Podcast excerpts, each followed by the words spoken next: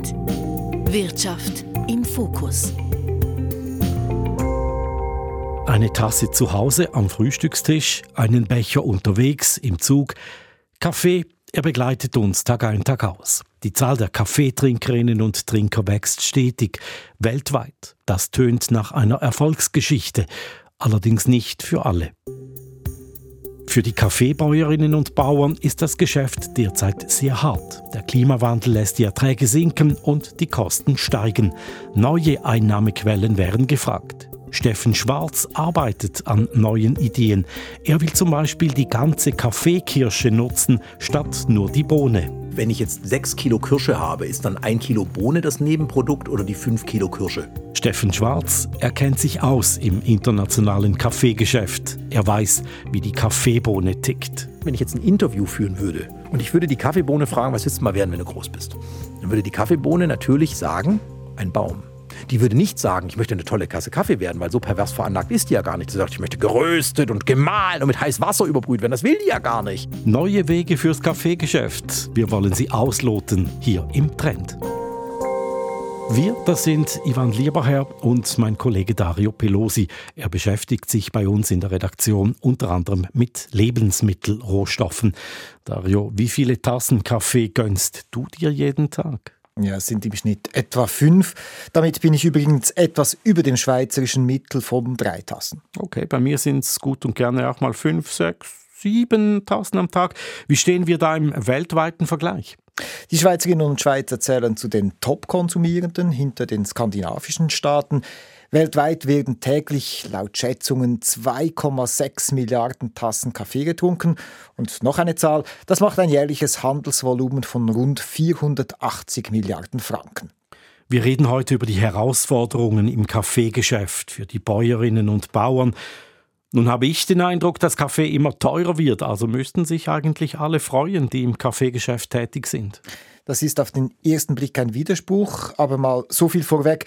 Wenn du mehr fürs Kilo Kaffee im Laden zahlst, muss nicht zwingend die Bauernfamilie auf der Plantage auch mehr verdienen. Also das Geschäft machen andere. Schauen wir uns das genauer an jetzt mit Steffen Schwarz. Wir haben ihn ja eben schon kurz gehört. Du hast ihn in Mannheim besucht. Er führt in Mannheim ein Kaffeezentrum mit Sensorikschulung, Forschung rund um den Kaffee, Verkauf und eben auch Import von Kaffee. Und wir sind gleich zu Beginn in seinen Keller gestiegen, ins Kaffeelager, ein Raum mit Regalen vollgestopft mit Säcken voll Rohkaffee aus aller Welt. Wir sehen hier die letzten Jutes-Säcke.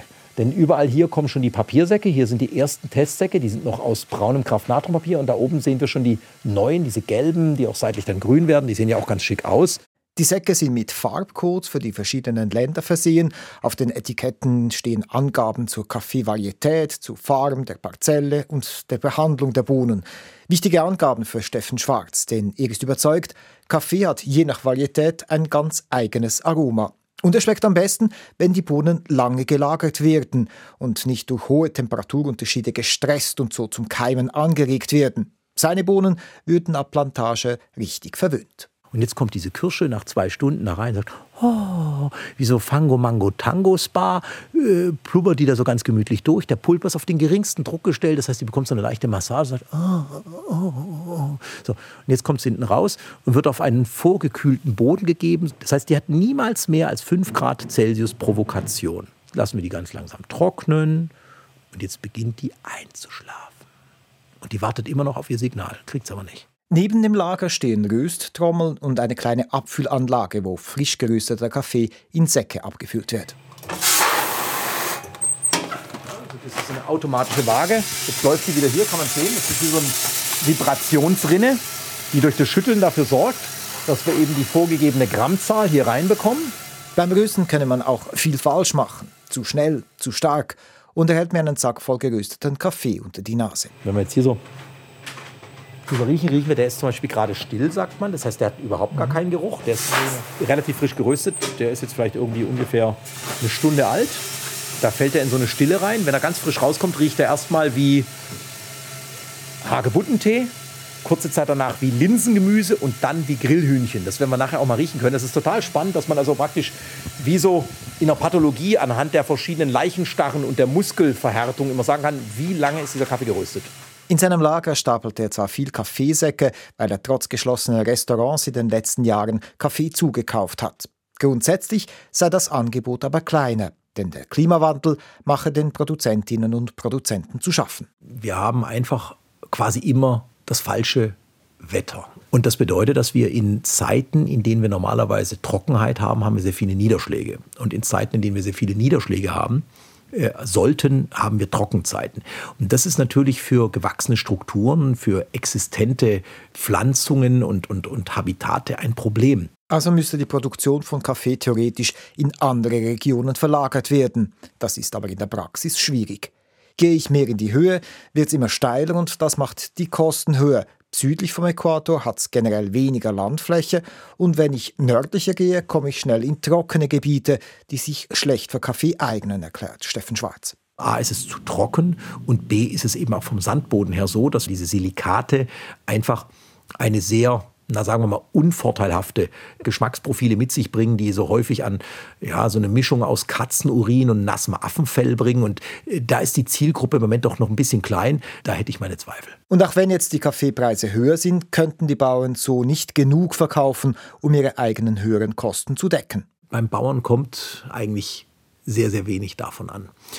Ähm, er bekommt im Moment ein bisschen mehr aber er hat auch deutlich mehr Kosten, denn der hat ja auch mehr Energiekosten, er hat auch wieder höhere Lohnkosten, weil auch die Pflücker, die Mitarbeiter haben ja auch wieder höhere Energiekosten und so weiter. Also das heißt, real gesehen äh, ist für den Bauern da nicht mehr drin. Und Steffen Schwarz fügt an, dass vor allem der Transport massiv teurer geworden sei.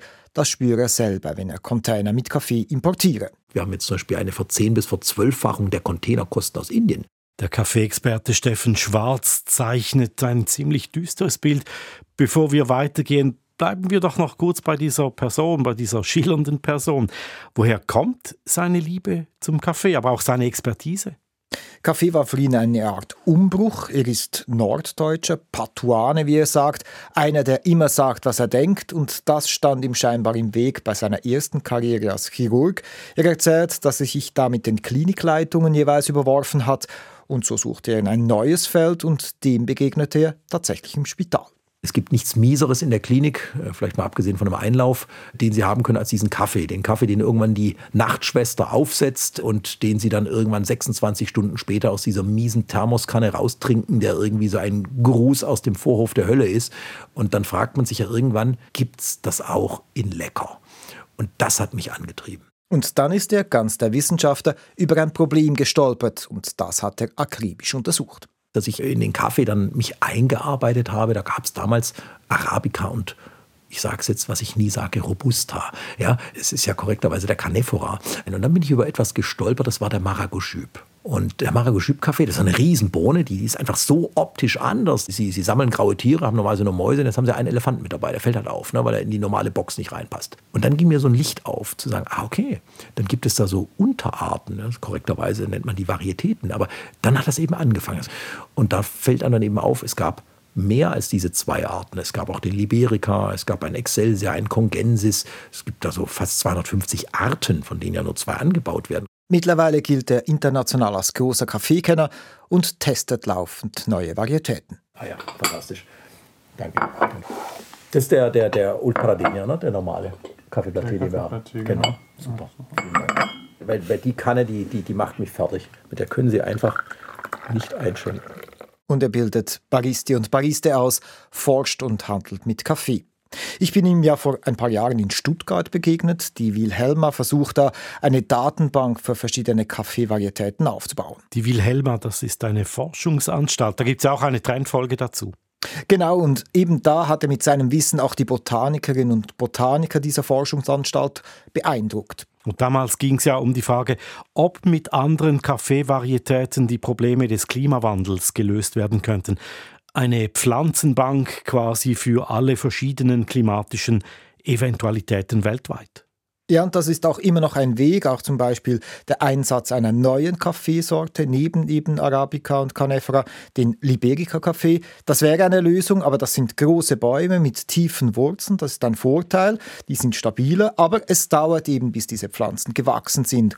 Und es braucht also eben neben neuen Kaffeevarietäten auch Maßnahmen, die schneller wirken. Und was schlägt Steffen Schwarz denn vor, um dieses Problem zu lösen? Also er ist dann ja nicht alleine daran an Lösungen, aber das Ziel ist, dass die Bauernfamilien neben dem Kaffee noch ein zusätzliches Einkommen generieren können, Sie können neben Kaffee zum Beispiel zusätzliche Produkte anbauen, Pfeffer, der an Bäumen an den Parzellen hinaufrankt. Möglich sind aber auch Fruchtbäume, einerseits zum Beispiel für den Eigengebrauch, für die lokalen Märkte, aber eben auch für den Export. Und da kann man sie dann auch beraten, was sich besonders gut auf dieser Plantage eignet.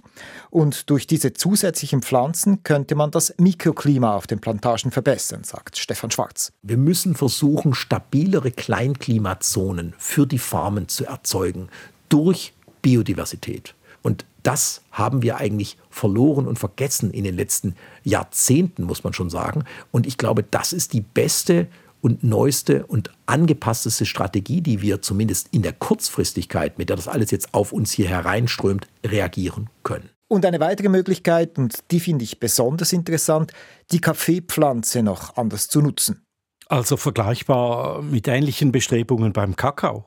Da brauchte man bisher vor allem die Kerne, das Fruchtfleisch, das hat man weggeworfen und jetzt gibt es eben Bemühungen, dieses ebenfalls zu verwenden und ähnlich ist das beim Kaffee. Da geht es also um die Frucht, in der die Kaffeebohne steckt.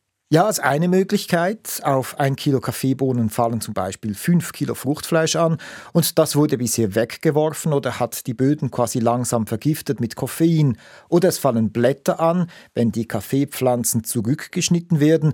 Diese kann man zum Beispiel als Tee brauchen und dafür müssten die Bauernfamilien keine zusätzlichen Pflanzen anbauen. Steffen Schwarz hat mir ein paar dieser Produkte vorgestellt, zum Beispiel Schnaps aus Kaffeekirschen. Mm. Das ist großartig, wenn Sie hier reinschauen. Ich kann Sie das auch mal hier riechen lassen. Äh, das sind zum Beispiel noch zwei von diesen 30 Destillaten, die wir gemacht haben. Und das ist ganz witzig. Das ist jetzt ein, eine rote, also ein roter Bourbon, eine rote Kirsche. Und ich finde, man kann auch riechen, dass es eine rote Frucht ist. Und jetzt kommt mal hier eine gelbe. Das ist also ein gelber Columbia. Ich finde, das riecht schon ganz anders. Und Steffen Schwarz kommt richtig ins Schwärmen. Daraus kann ich sowohl Destillate machen, ich kann daraus Sirupe machen, ich kann daraus Pürees zubereiten, ich kann es trocknen und quasi als Teependant einsetzen. Ich kann dieses getrocknete äh, Thema aufmalen und als, als einen glutenfreien Mehlersatz oder Mehlergänzungsprodukt mit einsetzen, mit einer natürlichen Süße, mit einem Koffein, mit Proteinen. Also äh, da gibt es äh, aus ganz vielen Sichten verdammt viele gute Ansätze und das gleiche eben auch nochmal beim Kaffeeblatt, das einen ganz hervorragenden Tee gibt und daraus kann ich die unterschiedlichsten Arten von Tee zubereiten. Und wie gesagt, Sie haben die ja gerade hier vor sich liegen. Tee aus Kaffeeblättern, schmeckt der? Tatsächlich schmeckt er wie ein milder Grüntee, der aber nicht bitter wird. Und ganz ehrlich, ich hatte an diesem Tag einen ziemlichen Koffeinschub nach eben mehreren Tassen Kaffee und Tee. Und darf man diese Produkte auch verwenden? Da gibt es ja rund um Lebensmittel große Auflagen. Ja, und genau da wird es kompliziert. Tatsächlich braucht es Bewilligungen. Einerseits geht es klar um Sauberkeit, also wenn man die Früchte verwenden will, kann man sie nicht einfach am Boden liegen lassen und anfaulen lassen. Und da gibt es auch Auflagen zur Giftigkeit der Produkte. Steffen Schwarz hat da ganze Ordner voll Papier, teilweise eben auch gescheiterte Anträge, und er ist leicht genervt. Ist es möglich, bei einer Spezies wie dem Mensch, der so gierig und dreist ist, bei einer Kulturpflanze, die seit Jahrhunderten bei ihm ist, davon auszugehen, dass er nicht inzwischen gelernt hat, was davon schon alles giftig ist? Teilweise gelten aber diese Produkte eben auch als sogenannte Novel Food, also neue Lebensmittel, und da ist die Bewilligung noch langwieriger. Denn der Kaffeefan, er geht noch einen Schritt weiter. Er will nämlich die Silberhäutchen rund um die Kaffeebohnen verwenden können, zum Beispiel für Proteinriegel oder auch die Hornschalen. Und das ist auch so ein Nebenprodukt, das wird ja auf der, auf der Farm normalerweise abgeschält, mhm. die Hornschale. Und die kann man zum Beispiel auch auflösen und kann die dann zum Beispiel im 3D-Druck benutzen, kann die dann super benutzen, um daraus zum Beispiel Kaffeekapseln zu machen. Das will ja kein Mensch, aber ich habe manchmal so ganz komische Ideen. Und wissen Sie, was so witzig ist? Diese Hornschale, die ist lichtabweisend, die ist feuchtigkeitsstabil und die ist auch temperaturweisend. Das ist optimal, um Kaffee einzupacken. Verpackungen aus der Kaffeepflanze, Schnaps aus Kaffeekirschen, Tee aus Kaffeeblättern. Gibt es denn aber auch eine Nachfrage für diese Kaffee-Nebenprodukte? Scheinbar ja. Zumindest gibt es ein Interesse großer Kaffee-Weltkonzerne an diesen Kaffeekirschen zum Beispiel, äh, bestätigt auch Steffen Schwarz. Die Kaffeekirschen, der Antrag auf Zulassung wurde ja auch äh, maßgeblich auf zwei Anträge zurückzuführen, äh, A von Nestlé und B von Lavazza. Nestlé hat auch schon gewisse Kaffee-Kirschenprodukte, zum Beispiel auf dem Markt. Also wir haben da neue Verwendungen für Kaffeepflanzen, ein Interesse auch großer Konzerne stellt sich die Frage, Kaffee ist seit Jahrhunderten ein Handelsgut. Die Handelsrouten, die Abläufe sind da eingespielt. Was passiert jetzt, wenn neue Produkte auf den Weltmarkt kommen? Geht das so einfach? Das ist tatsächlich eine Herausforderung bei Kaffeeblättern. Da kann man ja allenfalls das getrocknete Gut ähnlich transportieren wie Kaffeebohnen. Aber ich habe mich da an Tobias Meyer gewandt, der ist der Präsident von Swiss Fairtrade. Er hat also eine große Erfahrung mit Handel, teilweise auch aus wenig erschlossenen Gebieten. Und ich habe ihn gefragt, wie das seine Mitglieder konkret anstellen. Ein Beispiel jetzt zu diesem Thema Kaffee ist äh, Kaffa Original Foods, die da Produzenten haben in Äthiopien und dann auch in äh, Lateinamerika. In Äthiopien machen sie da Wildkaffee. Und sie schauen jetzt zum Beispiel dann direkt mit den Produzenten, gibt es die Möglichkeiten, zum Beispiel Honig zu machen für den internationalen Markt oder andere Produkte. Oder auch die, die Schalen das relativ trendy ist, dass man da schaut, ob man da wirklich auch zusätzliche Einkommen äh, generieren kann in Partnerschaft.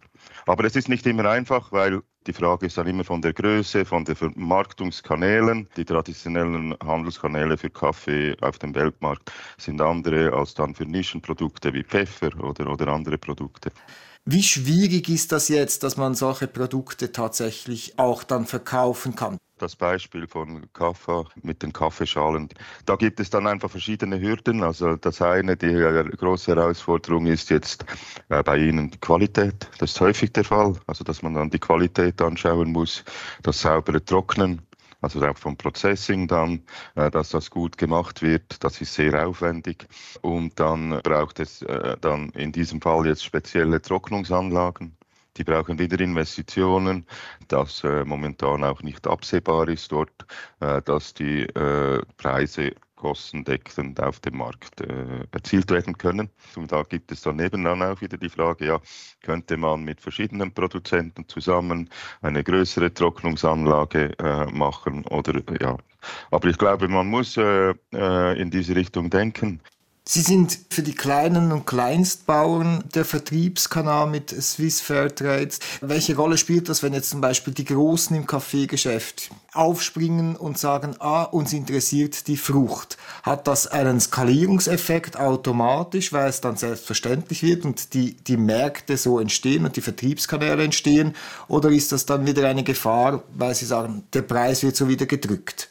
Sowohl als auch. Also ich denke, der globale Markt ist dominiert von gewissen Akteuren und wenn die sich äh, bewegen, wenn die nachhaltiger werden, dann ist das grundsätzlich gut äh, und ich glaube, sie, äh, sie bewegen sich auch. Aber grundsätzlich äh, finde ich es sehr gut, wenn da investiert wird äh, in Richtung Diversifizierung, in äh, andere Crops, andere Möglichkeiten für die Kleinbauern.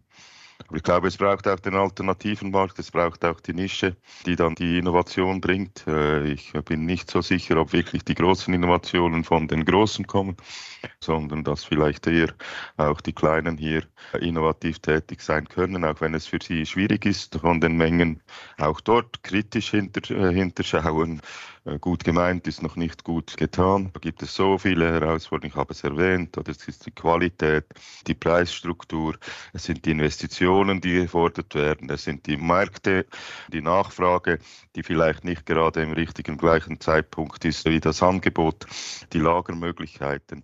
Und wenn man dann einfach naiv da rangeht und sagt, ja gut, etwas äh, plakativ gesagt, ich will jetzt diesen Bauern helfen und ich kaufe jetzt diesen Kaffee ab und dann verkaufe ich ihn oder motiviere motiviere sie, mach doch etwas damit, das finde ich noch das Schlimmere, dass sie dann das Risiko dann tragen, dann, äh, dann ist das nicht zielführend, oder? Nachhaltigkeit hat drei Dimensionen. Die Ökologie, äh, das Soziale und dann auch die Ökonomie. Tobias Meyer, es gibt Ideen, Auf der anderen Seite haben wir jetzt derzeit die Schwierigkeiten in der Ernte. Wie gehen Produzentinnen und Produzenten mit diesem Druck um, eigentlich jetzt handeln zu müssen, jetzt investieren zu müssen, aber eigentlich gar nichts auf der Seite zu haben? Ja, also leider ist das nichts Neues für diese Einbauern. Das ist eigentlich seit 100 Jahren so äh, dass sie genau in dieser Situation sind. Also sie werden sich irgendwie arrangieren, äh, sie werden vielleicht äh, hungern, ja, aber nichtsdestotrotz sollte man eben versuchen, da äh, Systeme aufzubauen, die resilienter sind, Partnerschaften aufzubauen, äh, langfristig äh, mit den Produzenten zusammen, äh, langfristige äh, Perspektiven geben, langfristige Verträge geben, auch investieren dort. Ich glaube, das ist auch eine große Chance, denn dann habe ich das Gefühl, dann, dann hat man eine Zukunft. Fassen wir zusammen. Es gibt neue Ideen, um den Kaffeebauernfamilien zusätzliche Einkommensquellen zu erschließen. Aber wenn wir nochmals auf den Kaffee selber zurückkommen, die Produktionsmenge von Kaffee, die ist leicht rückläufig. Wie steht es denn mit der Nachfrage? Man sieht ja überall Leute mit Kaffeebecher herumrennen. Ja, wir gehören eben zur Konsumweltspitze. Aber was künftig noch viel stärker den Kaffeemarkt beeinflussen wird, Indien ist zum Beispiel auf den Geschmack von Kaffee gekommen, ebenso gehört Brasilien immer mehr zu den großen Konsumnationen und das sind beides eben Produktionsländer und das könnte bedeuten, dass künftig auch mengenmäßig weniger exportiert wird, weil eben in den Ländern selber der Kaffee getrunken wird. Und in Sachen Qualität, Spezialitätenkaffee, Massenware? Da habe ich natürlich Steffen Schwarz als Experten um eine Einschätzung gebeten. Er sieht eine Entwicklung beider Märkte. Viele können sich den Kaffee ja immer noch schön trinken, indem sie eben einfach sagen, ja gut, da kommt eben so viel Zucker und Milch mit rein, bis ich das Zeug wieder schlucken kann. Das ist ja auch Geschäftsprinzip einiger sehr, sehr großen Ketten, dass sie sagen, also wir rösten das Zeug so dunkel, bis wir in der Nähe des Kohlenstoffs alles verstecken können, auch alle Hässlichkeiten, alle Defekte und dann machen wir das Ganze wieder schluckfähig eine Delikatesse, ein Genuss, so wie zum Beispiel jetzt hier dieser Kaffee, den wir hier gerade getrunken haben, dass wir wirklich eine schöne einzelne äh, Varietät trinken, einen, einen reinen, puren Filterkaffee und sagt, wow, da sind tolle Fruchtnuancen drin, da passiert richtig was im Mund, das ist, das ist ein Genuss. Das wird es auch geben. Ob Koffeinbombe mit Milch oder als aufgebrühte Spezialvarietät, die Kaffeebohne bleibt ein wichtiges Handelsgut auf der Welt. Danke Dario Pelosi für diesen Einblick in neue Entwicklungen im Kaffeegeschäft. Das war Trend. Wir haben die Wirtschaft im Fokus und wir trinken sie uns auch nicht schön. In einer Woche sind wir wieder da. Vielen Dank fürs Zuhören, sagt Ivan Lieberherr. Trend. Wirtschaft im Fokus.